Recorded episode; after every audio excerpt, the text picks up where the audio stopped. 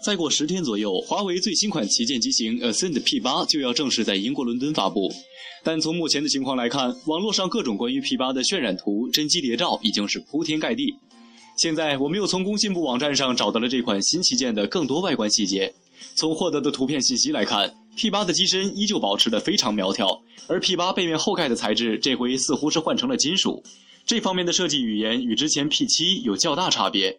音量按键、电源按键设计在手机同侧。具体硬件配置上，华为 P8 将配备5.2英寸 1080p 显示屏。在众多友商旗舰纷纷采用 2K 屏幕的情况下，P8 仍然坚守在 1080p 上不动摇。